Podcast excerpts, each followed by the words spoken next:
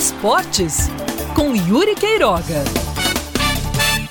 Sim, estamos às portas de mais uma suspensão no futebol brasileiro. É cada vez crescente a movimentação para que as competições, pelo menos as competições nacionais, sejam paralisadas por causa do agravamento da pandemia da Covid-19 aqui no Brasil. E a recomendação que vai partir do Ministério Público para a CBF para suspender essas competições nacionais está vindo da Comissão Nacional de Combate e Prevenção à Violência nos Estádios, que tem o presidente Valberto Lira, que tem como presidente o procurador paraibano Valberto Lira, e que já tem o aval dos presidentes de comissões estaduais por todo o país, e eles devem subscrever essa carta que vai ser endereçada à CBF.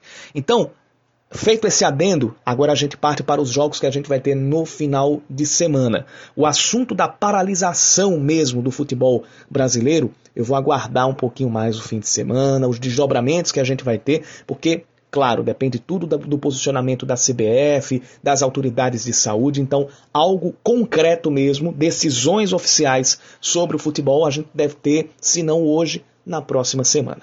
Enquanto não há paralisação, dois jogos marcados Copa do, pela Copa do Nordeste para este sábado às 6h15 da noite, envolvendo os paraibanos.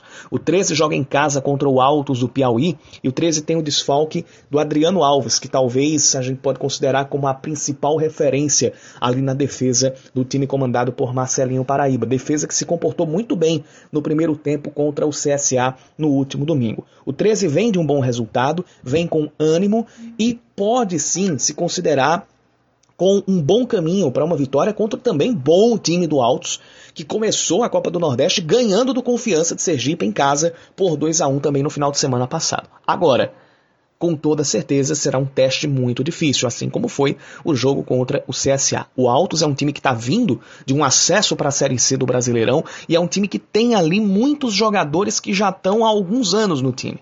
Então, é, manter essa base, manter a filosofia de trabalho é um ponto a favor da equipe piauiense. A favor do 13, pesa mais o ânimo, pesa mais a confiança ganha com o ponto conquistado fora de casa contra o CSA.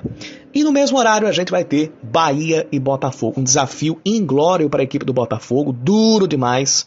O Botafogo que começou devendo muito com aquele empate por 0 a 0 com o 4 de julho em João Pessoa e que agora vai enfrentar um Bahia que se não tiver com o time alternativo, se for com aquela galera considerada time principal, deve vir com o ritmo não tão quebrado assim, porque disputou o Campeonato Brasileiro até o finalzinho de fevereiro. Não tem o que geralmente tem de uma temporada para outra, que é uma quebra, uma quebra de ritmo depois de 30 dias de férias e outros 30 ou 20 dias de pré-temporada. Isso vai tornar ainda mais difícil o jogo para a equipe do Botafogo. O Bahia é franco favorito e o Botafogo, se quiser pelo menos pontuar fora de casa, vai precisar ter um comportamento diferente em relação ao jogo contra o 4 de julho.